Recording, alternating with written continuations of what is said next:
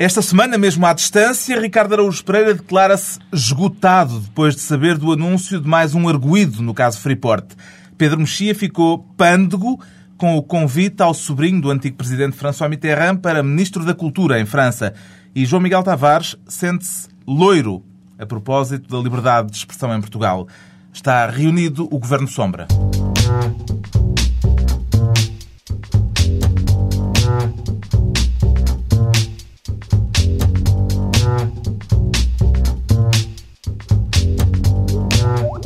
Viva, sejam bem-vindos. Uma saudação especial para todos aqueles que nos acompanham para lá da fronteira, no estrangeiro, que desta vez inclui mesmo um dos elementos do Governo Sombra. O Ricardo Araújo Pereira está esta semana em Nova York. How do you do, Ricardo? Eh, muito bem, eh, Carlos e, e, João e Pedro, estou ótimo, muito obrigado. Como calculam, gostaria imenso de estar aí com vocês. O Ricardo Araújo Pereira. Ah, foi, foi, foi, quase, não sei. Foi quase Olha, verdadeiro. Lágrima, foi quase bonito. O Ricardo Araújo Pereira, portanto, desta vez ao telefone, junta-se ao Pedro Mexi e ao João Miguel Tavares para esta reunião do Governo Sombra e mesmo à distância não perdeu de vista o país nem perde o hábito de querer ser Ministro das Finanças, já começa a ser de facto um hábito. O que é que o faz defender a partir de Nova Iorque a substituição de Vítor Constâncio por Joe Berardo, Ricardo Araújo Pereira? Essa porque João Berardo parece-me uma pessoa mais atenta ao mercado. Eu, eu não percebo muito de economia e, e fico sempre satisfeito quando alguém eh, fala dos temas económicos com vocabulário como roubo e aldrabice, que são, são de facto é o vocabulário que eu, que eu compreendo faz-me lembrar aquela cena do, da canção de Lisboa, em que a Beatriz Costa e o António Silva têm tudo combinado para ela ganhar o concurso, e há uma senhora que se levanta e diz Albertina, vamos embora que isto foi tudo uma grande aldravice. E o João Barara está, de facto, a fazer esse, o papel da senhora que se levanta e chama a Albertina. É a propósito do... Ele diz que há ainda roubo e aldravice no, no BCP, e, e houve ainda cinco ex-gestores do BCP que foram uh, constituídos arguídos por, mas por coisinhas pequenas, por manipulação de mercado, falsificação de documentos e burla qualificada. Hum, um, pouca coisa. Fosse... Sim, exato. E, portanto, uh, pelo menos, pelos vistos, o João Barardo está atento a duas outras coisas que estão a escapar um, ao regulador. Era, era, por isso que eu gostaria de o nomear. E é também, uh, é, é, também um homem de uma grande subtileza, já que tu estás nos Estados Unidos, uma pequena contributo linguístico porque ele, numa, numa conferência, num debate em que participou e em que se falou da, da, da crise financeira, ele disse que mal as coisas começaram uh, a piorar, um dos seus conselheiros lhe disse sell those fucking shares. uh, e, portanto, é sempre um homem ternurento na maneira como se exprime, desde, desde o que ele disse sobre Rui Costa. Uh, é um homem bilingue, desde logo. Trilingue, porque tem uma aderência também. Uh, e, e subtil. É bilingue, sobretudo no sentido em que eu não percebo o que ele diz, quer em inglês, quer em português. João Miguel, é, acompanha esta sugestão do Ricardo? É, eu acompanho, sobretudo eu, eu também sou um Também acha que o Vitor da... Constâncio não regula? Ou não regula bem? Não, eu estou mais interessado mesmo no João Berard, que é uma... Inventaste essa agora. É. eu estou mais interessado no João Berard, que é uma personagem que eu, que eu admiro muito, porque ele tanto está, de repente, aparece a falar das eleições do Benfica, a seguir vem sobre o BCP, depois é a coleção de arte deco dele que estreia em Lisboa, e, portanto, o homem é, ele, é a coisa mais próxima de Deus que acho que a gente tem em Portugal. Entregamos então a pasta das Além finanças ao Ricardo Araújo Pereira e partimos para um dos assuntos da semana, por proposta do Pedro Mexia, que quer desta vez ser ministro com a tutela da comunicação social. É para fazer a vontade da Cavaco Silva na tentativa de tornar mais transparente o negócio da compra dos 30% da capital da TVI pelo, do capital da TVI pela Portugal Telecom, Pedro Mexia? Eu nunca fiz da vontade da Cavaco Silva e não vou começar agora. No outro dia estiveste a defendê-lo. Sim, mas Toda a gente se lembra desse momento. Mas hum, esta história é evidentemente uma, uma, uma história para, para fazer uh, adormecer as criancinhas. Esta ideia de que, a, de que a PT pode comprar 30% da, da média capital uh, e, portanto, da, da TVI uh, e o governo não ter conhecimento um, e não, não ter conhecimento quando já houve atos públicos das empresas, declaração da CMVM, etc.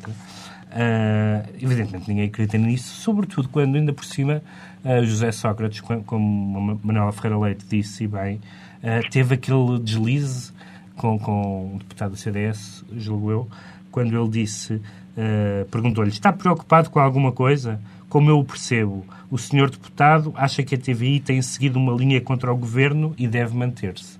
Portanto, este pequeno momento de candura em que ficou claro qual é o interesse uh, da, da PT, onde o Estado tem golden share, foi um momento, foi um momento comovente. Há razões para temer que haja aqui uma intenção de controle por parte do governo de um canal com uma linha editorial uh, diferente da que o Governo gostaria, uh, eventualmente, de ver na televisão, João Miguel Tavares? Eu acho que...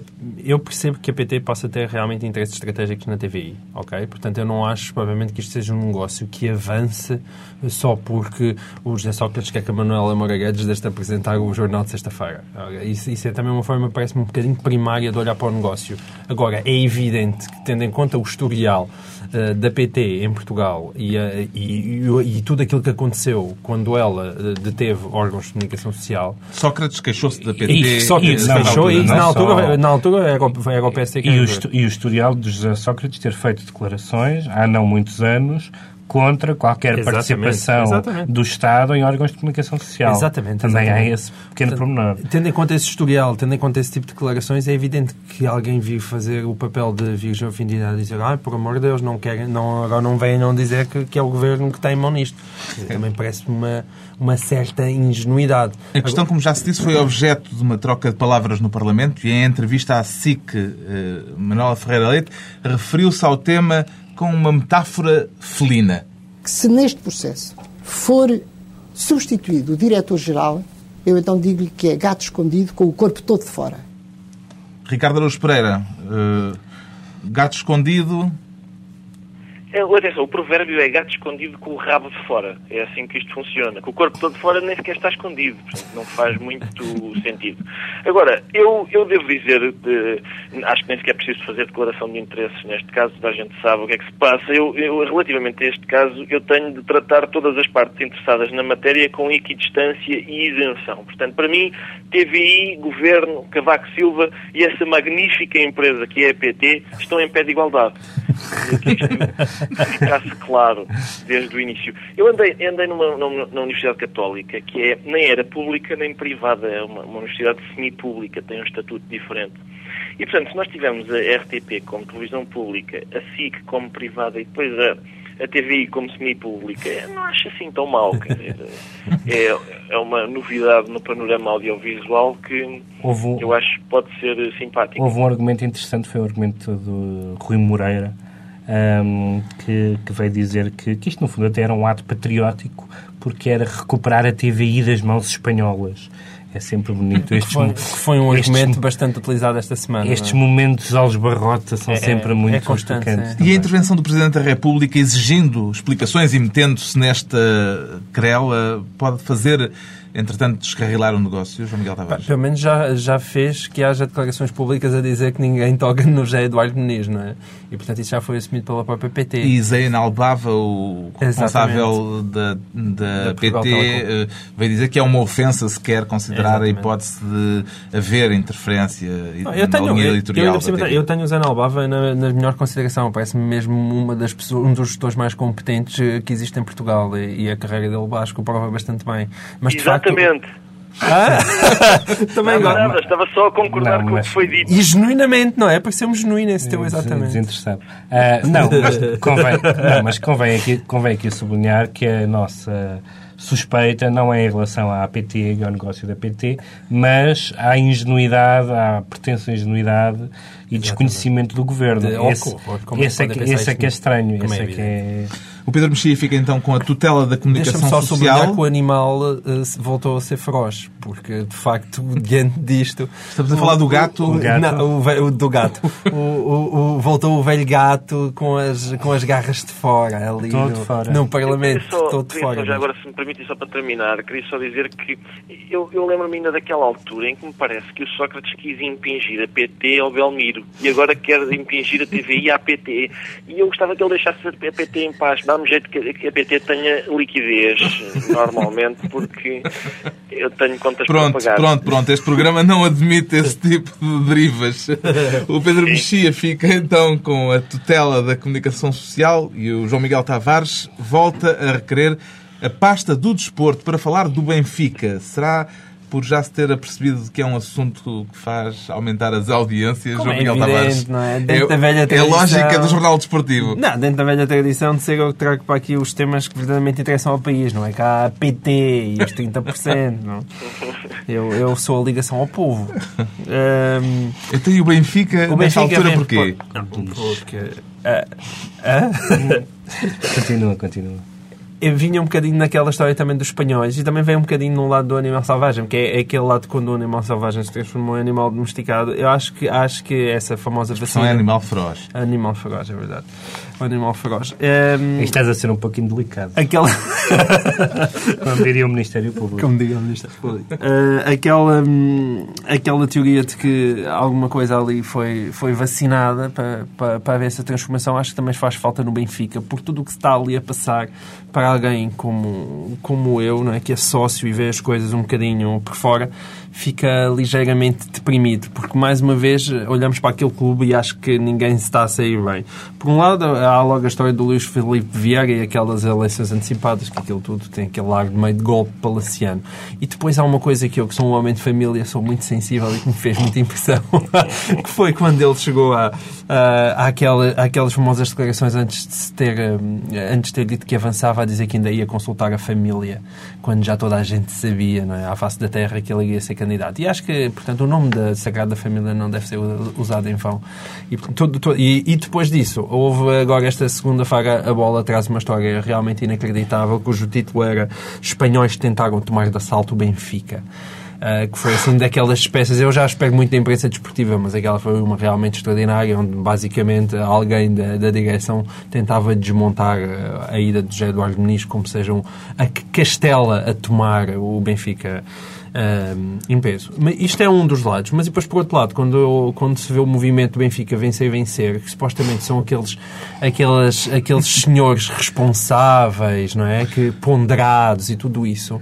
Há- Exceto, exceto quando escolheram o nome do movimento. não é? Quando Parece movimento. Machado. Mas e depois vem, vem e é aquela coisa de já ninguém olha para o Benfica e para o trabalho que o Luís Filipe Vieira, que apesar de tudo manifestamente fez, de tornar o clube credível, de saneá-lo mais ou menos financeiramente, mas quer dizer, todo este lado de viabilidade, que a, a velha história dos salários em traço, tudo isso foi ultrapassado e hoje em dia é uma marca credível.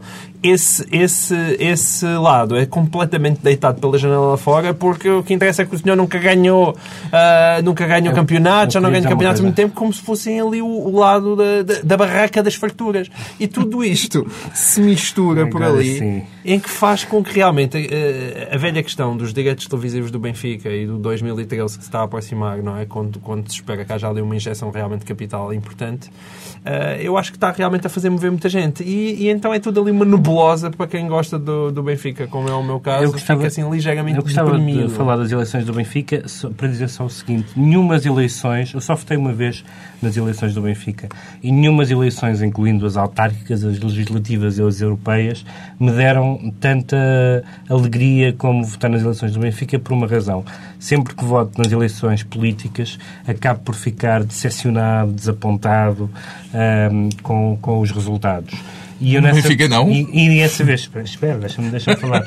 E eu dessa vez estive bastante tempo à espera eh, na fila para votar para que uma pessoa fosse presa e a pessoa foi presa do- dois ou três dias depois. E portanto foi a eleição em que eu senti que o meu voto foi útil. Foi um vencedor. Eh, Senti-me vencedor dessas eleições. Já sabem quem vai votar? Ricardo Araújo Pereira.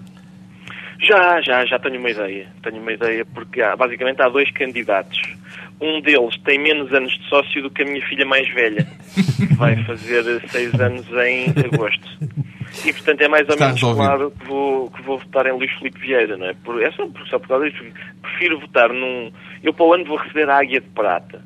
E preferia receber a Águia de Prata das mãos de um presidente que tem mais anos de sócio do que eu. Acho que era, era simpático se isso acontecesse. No blog do Governo Sombra há uma ouvinte, Margarida Lourenço, 36 anos, geóloga, a sugeri-lo para candidato à presidência do Benfica. Ainda não o sondaram nesse sentido, Ricardo?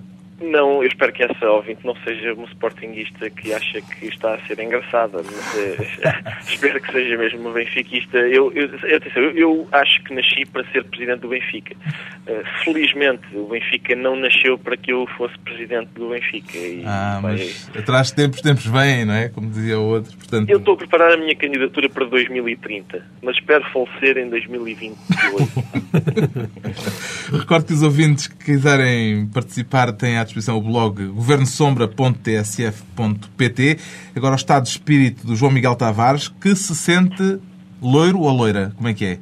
Ah, eu, eu sou um, um, uma pessoa muito inclusiva. Loiro, pronto, loiro, loira. Eu acho que se ouvirem o historial deste programa, há uma série de afirmações problemáticas do João Miguel, do qual esta é apenas a última. Mas isto tudo a propósito da liberdade de expressão. Vale a pena começar, talvez, por explicar a origem eh, desta questão que nasceu numa entrevista de Luís Filipe Menezes ao jornal I. E foi uma bela, e é uma bela entrevista. Eu diverti-me imenso a ler a entrevista de Luís Filipe Menezes. E faria aquele título? E com aquela entrevista? E faria provavelmente aquele título com aquela entrevista claro, e colocá-la aí. Qualquer editor faria aquele e colo título. E colocá-la aí também na primeira página, qualquer... mas eu também sou um sensacionalista. Não, não, não é sensacionalista. Quando, quando alguém diz. Pedro uh, Pacheco Pereira uh, já foi diretor de um jornal diário, bem sei que só por um dia. Por um e dia, portanto, não, uh, é, não é, qualquer. não é, não é qualquer editor. Não, é evidente que quando, quando Luís Filipe Menezes diz Pacheco Pereira é a loira do regime, é normal que essa frase seja puxada. É como, é como o Bernardino Soares ter dito aquela frase sobre a Coreia e isso não ser, isso não ser título. Claro que é, é do Norte. É do Norte.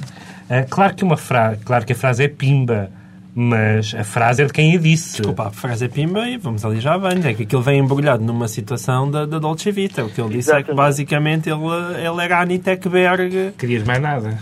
De, que era a Anita Ekberg do PSD. O Pedro Mexia, ali uma certa cinéfilo, cinéfila. Como é que encara o recurso a uma, uma comparação com a Anita Ekberg para desqualificar um adversário político? Eu não gostava de ver Pacheco Pereira tomar banho numa fonte romana. É a única coisa que me, que me ocorre. Mas... E, portanto, acho, o que o distingue claramente da Anitta acho, acho que isso distingue claramente da Anitta Mas deixem-me sublinhar o meu desconsolo em relação a isto, porque o, o Pacheco Pereira sempre teve essa relação de amor-ódio com a comunicação social. E há muita gente assim em Portugal, demasiada gente. Uh, uh, o José Sócrates é um outro caso que parece-me evidente, mas também na área do PSD o Rui Rio é um outro caso que é evidente. Não, mas aqui é mais do que amor-ódio, atenção. Estamos a falar de uma coisa um bocadinho mais... Eh, bastante mais duvidosa, que é o Pacheco Pereira ter dado uma entrevista ao I e, depois da entrevista ao Luís Filipe Menezes e desse título ter saído, ter desautorizado, digamos assim, a publicação da Exatamente. entrevista. Que não, eu ainda não percebi se vai sair ou não. Ainda não percebi também. Eu, eu espero que saia, não eu, vejo sim, razão nenhuma. Não acho... Espero que a Maria João Avilés uh, tenha, sim. quer dizer, faz uma entrevista dada, não se retira. Com certeza. Ainda por cima, quando, ele, quando a queixa não é contra a entrevista nem contra a entrevistadora, mas contra o jornal.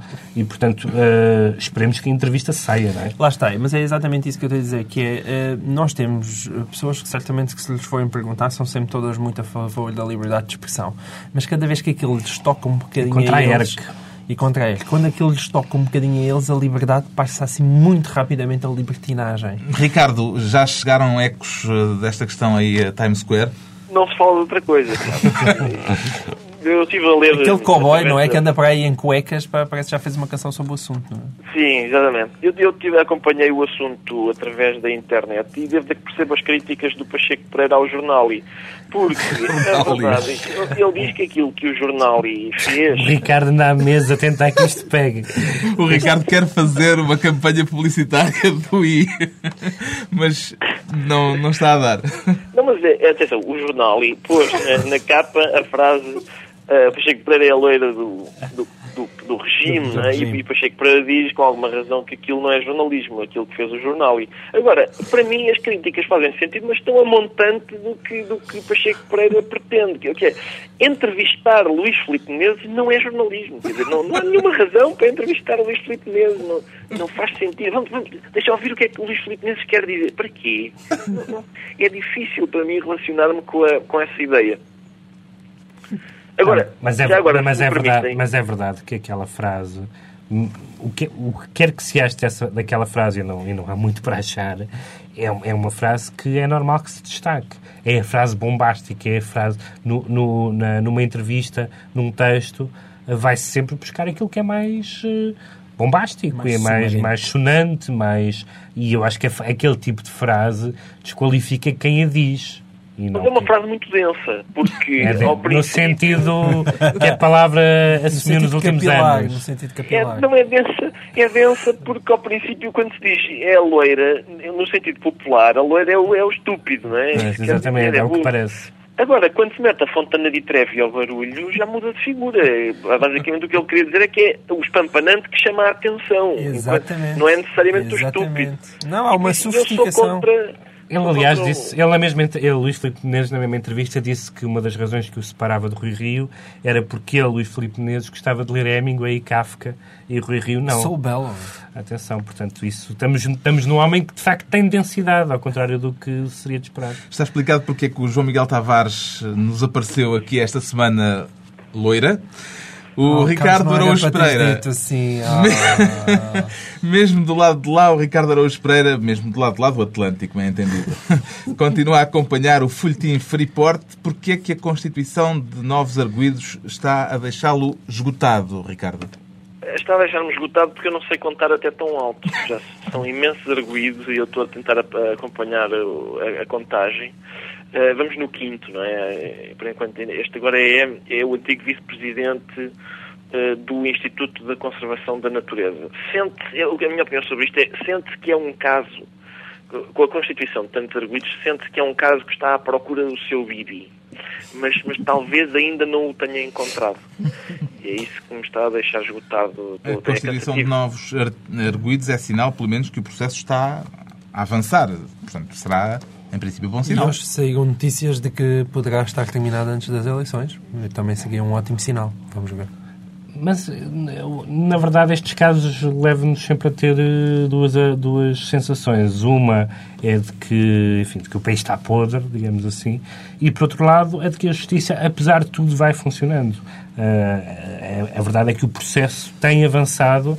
Se calhar nós queríamos que avançasse com nomes mais sonantes, mas não é pelos nomes serem ou não sonantes que, que, que, o caso não, não, não progride e que a investigação não avance. E, portanto, desse ponto de vista, que o programa, que, que, que o processo avance é em si mesmo positivo. Fica registado o esgotamento do Ricardo Araújo Pereira contra o Pedro Mexia, sempre atento à política francesa ficou pândego esta semana com a escolha do novo Ministro da Cultura, Frédéric Mitterrand. O que é que isto tem de pândego, Pedro Mexia? Desde logo o apelido do senhor que indicia... Faz raccord, como se diria, entre cinéfilos, é com um ex-presidente. Um, o Frédéric Mitterrand é sobrinho do tio. É François. Um, e é alguém, enfim, embora um bocadinho heterodoxo, mas alguém, heterodoxo em mais do que um sentido, um, não apenas político, um, é alguém uh, heterodoxo na Há aqui um inuendo. Há um inuendo esta, esta abrangência cultural. Há um inuendo. Mas uh, é alguém que é da área da, que é da, área da esquerda e que, e que foi agora convidado para Ministro da Cultura, sendo que Sarkozy já tinha convidado para Ministro de Negócios Estrangeiros uh, Bernard Kouchner, que era uma figura não só da esquerda, como era uma figura muito respeitada por razões enfim, humanitárias, etc. e eu fico muito pândego porque com isto, porque houve várias pessoas, algumas das quais até eu, que eu estimo, que me garantiam, quando o Sarkozy apareceu, que o Sarkozy era um perigosíssimo fascista uh, e que França ia cair nas garras de uma, de uma semiditadura. E agora vemos que uh, o governo de Sarkozy é um dos governos mais plurais em termos de, de, de da proveniência ideológica de, de, muitos ministros, da proveniência étnica e de género de muitos ah, ministros. Ah, olha que aí as mulheres agora ficaram reduzidas a quatro. Não, porque a Rachida Dati foi para o Parlamento Europeu. Mas agora, aqui, quando somos agora, atualmente, só já são quatro ministros. Mas o que quero dizer é que, globalmente, globalmente, globalmente, não se pode dizer que, que seja alguém comparável ao Sr. Le Pen, que uma vez criticou a seleção de futebol francesa por, eh, por ter pessoas de cor alheia ou francês típico, ou gaulês típico. Ricardo... Uh... Salvaguardada essa distância, eu não sei se é assim um sinal tão grande de pluralismo convidar um, um familiar do Mitterrand. Dizer, há muitos descendentes de Mitterrand espalhados pela França, alguns que, que ele próprio não sabe que estão lá. E, não é assim tão difícil arranjar Ou que não um admite. Não. Mitterrand, Chirac, etc. Eles são muito povoadores todos. João Miguel Sim. Tavares, a propósito do Ministro da Cultura, eh, leu a revista Visão esta é, semana? Eu, aliás, manifestamente o Pedro Mexia só trouxe este caso aqui não, não é porque foi, foi aventado. Foi escolhido antes disso. Foi aventado uh, que uh, é, um, é um alegado ministeriável para a pasta da cultura. Foi hoje dito na revista Visão, dizia que o Pedro Mexia era um nome forte para o caso de Manuel Com direito a retrato e tudo. Com direito a retrato e tudo no caso de Manuel Ferreira Leite chegar ao poder. E, portanto, este homem que está aqui à nossa frente uh, provavelmente vai chegar longe. Também achou a hipótese E eu já me ofereci para assessor. Pedro Mexia. O problema é que, como sabem, e certo conhecem a lei tão bem como eu, é impossível, há uma lei de incompatibilidades que não permite ser ministro sombra e ministro. e, portanto, eu, neste momento não tenho hipótese de ser ministro, mesmo que me convidassem, porque, enfim, tenho este compromisso aqui com este com Também é com para 2030, na altura em que o eh, Ricardo Araújo Pereira for uh, presidente do Benfica. E que ele fosse... eu, atenção, eu não, eu não sei se toda a gente está consciente disto, mas se um de nós for para o governo este, o nome do programa, Governo Sombra, deixa de ter graça. Passa a ser uma coisa denotativa. É, de facto, um, um, Governo Sombra que está, em que as pessoas cá estão, estão mesmo ali à vida para... À bebida, não é? Expressão interessante. À bica. Sim, à bica para entrar para o Governo. Portanto, eu espero bem, Pedro, que que tenhas o bom senso de recusar convites que são, no fundo, uma despromoção, passar do Governo Sombra para o Governo. Exatamente, é, precisa, é precisamente essa incompatibilidade. E lá só cargos sombra ou interinos, de resto, executivos nada. Estão explicados os estados de espírito dos membros deste Governo Sombra, que ainda continua a sê-lo. Daqui a pouco vamos falar da Silly Season e da razão por que vamos interromper estas reuniões durante os próximos dois meses. Antes, porém, os desafios de Manuela Ferreira Leite, depois de ter ganho as eleições europeias a líder do PSD, que esta semana deu uma entrevista à SIC, no mesmo espaço onde José Sócrates tinha estado na semana passada, nota alguma mudança no discurso líder, da líder do PSD, João Miguel Tavares? Eu noto, noto. Tenho, aliás, com, com um grande espanto. Eu fui muito... Eu primeiro fiquei contente quando a Manuel Ferreira Leite ganhou a, a liderança do PSD. A seguir, fiquei logo muito triste, porque aqueles primeiros meses delas foram foram realmente uma desgraça. E agora estou outra vez contente, portanto ando assim muito ciclotímico. Mas, eh, porque eu acho que ela tem estado bastante bem ultimamente. Acho que ele, ele lembra-me um bocadinho a uma turma no Pulp Fiction, quando leva aquela injeção de adrenalina no é coração.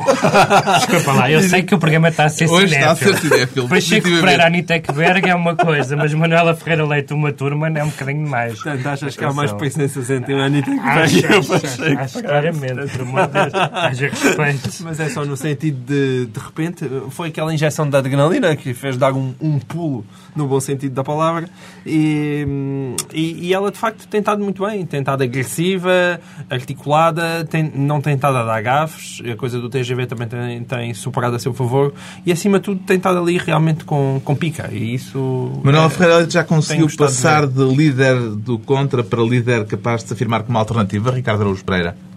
Não faço ideia porque eu não vi a entrevista. Eu ainda sou do tempo em que Manuel Ferreira Leite não falava. E, e vim para Nova Iorque descansado.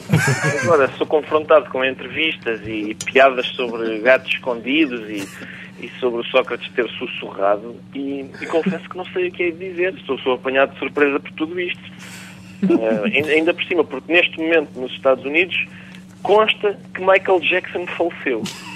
E, e isso sobrepõe-se a qualquer eh, notícia. Embora eles também falem muito da Ferreira Leite, estão agora entretidos com isto do, do Michael Jackson ter morrido. Mas consta mesmo? Consta, consta mesmo. mesmo que Michael Jackson faleceu. É. Isso é bonito. É, provavelmente, à hora que o programa for emitido, e é preciso fazer esta ressalva, já haverá certezas uh, quanto a isto. Que trunfos, ainda voltando uh, à Manuela Ferreira Leite, é que a líder do PSD tem no confronto com José Sócrates, Pedro Mexia? Tem, tem dois trunfos. Tem o trunfo de José Sócrates estar eh, desgastado depois da, da derrota eleitoral uh, e, e, ter havido uma série de coisas que lhe estão manifestamente a correr mal, uh, quer em termos de tom, quer em termos de substância. Um, e tem o trunfo dela própria estar entusiasmado uh, com a performance eleitoral do PSD e aparentemente ser apoiada em muitas das suas oposições, das suas medidas de oposição, nomeadamente a das grandes, a das grandes obras públicas, pelo Manifesto dos Economistas, por grande parte dos editorialistas, etc. Ela garantiu que não é a maluquinha contra os comboios. Foi assim que a expressão disse, foi, foi, foi, foi mesmo, na mesma dia que falou do, do gato. É. Sim. Um, o que me parece é que Manuel Ferreira Leite ainda não tem, e o PSD em geral, ainda não tem uh, um, um, projeto e um programa de governo. Aliás, esta semana disse que não, que não esperassem que ela apresentasse um calhamaço assim se referiu ela a um programa de governo, e eu acho que é importante, porque nós já sabemos uh, razoavelmente bem o que é que o PSD não quer, uh, e o que é que e, e, que políticas do PS é que não continuará, mas, mas acho que sabemos insuficientemente o que é que o PSD quer. Bem, tu, que, tu que depois votaste no MPT, mas mesmo assim não ficaste curado. É que, da mesma maneira que as europeias não, não é sobre o Tratado de Lisboa, as legislativas não também, é também nunca programas... sobre programas eleitorais. Nós ganhávamos mais em se calhar ter um retrato do, dos psicanalistas dos Eu políticos. não estou a falar de programas eleitorais, estou a, estou a falar, estou a falar do, de uma, da política a que o PSD se propõe se ganhar as eleições. Isso tem alguma importância. Penso não, eu. Ele insiste Penso eu. Claro que não tem, nunca teve. A política que o, PS, que não, o partido eleito vai seguir depois de ser eleito. Importância tem, mas sabes que não é isso que faz as pessoas votarem nos partidos. Bom, vamos ver se está, daqui por dois meses, quando voltarmos... Para, forma... para João Miguel, as eleições são uma espécie de cluedo. É uma... Não, já foi te expliquei a importância da personalidade Foi o doutor não sei quê no salão com uma traca. Conversa. Quer dizer, é, uma, é um pequeno joguinho. Não, é uma questão de personalidade. Vamos ver se daqui por dois meses, no início de setembro, quando voltarmos, já haverá uh, respostas para estas dúvidas. Agora os decretos, uh, depois falaremos da Silly Season. O João Miguel Tavares já leu e recomenda o novo romance de Chico Buarque. É verdade, o Leite Derramado. Uh, eu acho que é a prova mesmo que Deus é brasileiro, porque eu, eu escrevi sobre isso e, e, é muito triste que um, que um homem daqueles, que é, que é filho de um dos maiores historiadores brasileiros do século XX, que é, sem dúvida, um dos melhores compositores de música brasileira do século XX, que tem olhos verdes e as mulheres todas se babam por ele. Ainda por cima joga futebol todas as semanas, agora ainda por cima transformou-se num ótimo romancista. Aí é, não há direito. Não há direito, é uma vergonha. o Pedro Mexia decreta, depois de se ter sabido que Hollywood decidiu duplicar o número de candidatos aos Oscars de melhor filme, que os candidatos aos Oscars sejam ainda mais, que sejam Exatamente 563. Alguma razão para este número tão exato, Pedro Sim, Mexia? porque o, é, é calculado por alto, é, é um facto. Porque o Presidente da Academia, uh, o Presidente da Academia anunciou que vão passar a ser uh, 10 os nomeados para melhor filme e não apenas 5, para poder alargar o espectro de filmes e, e, nomeadamente, para que filmes mais populares ou mais comerciais possam ter a possibilidade de de concorrer e de, de ser premiados nessas categorias.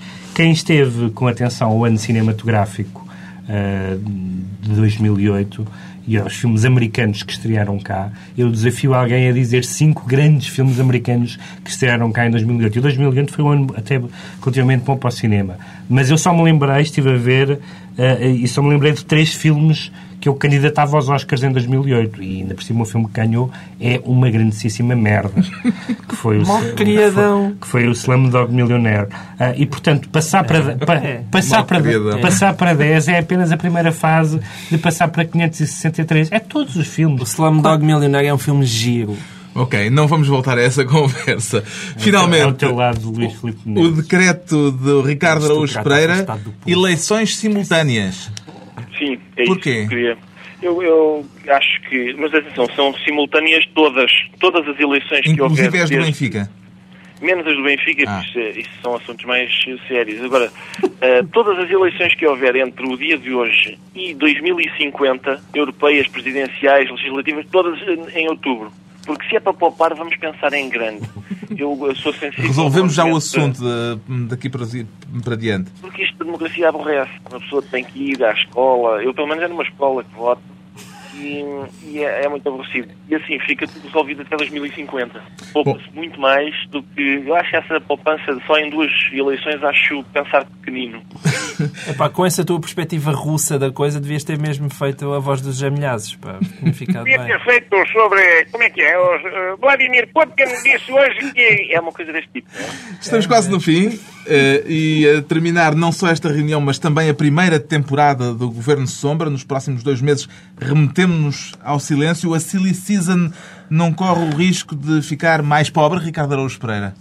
Normalmente a Silly Season não precisa da nossa ajuda para ser silly, nem para ser season, aliás. E, portanto, eu, eu acho que podemos estar descansados nesse ponto. Embora Uh, para dizer a verdade, eu, eu acho sempre que Portugal é mais. A silly season começa sempre em outubro, quando, quando acaba a silly season dos outros países, que está a nossa a começar. Fico sempre com essa sensação. É o atraso português. Sim. Já é tem planos para ocupar este Aliás, tempo? quando acabar a silly season, começa a campanha eleitoral. Portanto, que há ali uma continuidade especialmente forte este ano. Já tem planos para ocupar este tempo que tem dedicado à governação sombra, agora que não há governo sombra durante dois meses, João Miguel Tavares? Eu tinha uma viagem marcada para o Irão, pá, mas acho, acho que agora se calhar não posso. Melhor mudar de ideias. Eu queria, queria, já que o Ricardo está nos Estados Unidos, queria aqui deixar um apelo às pessoas que de vez em quando escrevem, mandam mensagens e que, que são publicadas no, no nosso blog, dizendo que estão no estrangeiro e que seguem a realidade portuguesa através do governo Sombra. Não se iludam. Uh, eu quero dizer que aguentem firmes até setembro, porque o país não vai uh, andar à deriva com a aljangada de pedra uh, e em setembro cá estaremos outra vez. Está feita a ata, regressamos no final da primeira semana de setembro para voltar a reunir o governo Sombra, Pedro Mexia, João Miguel Tavares e Ricardo Araújo Pereira. Bom verão.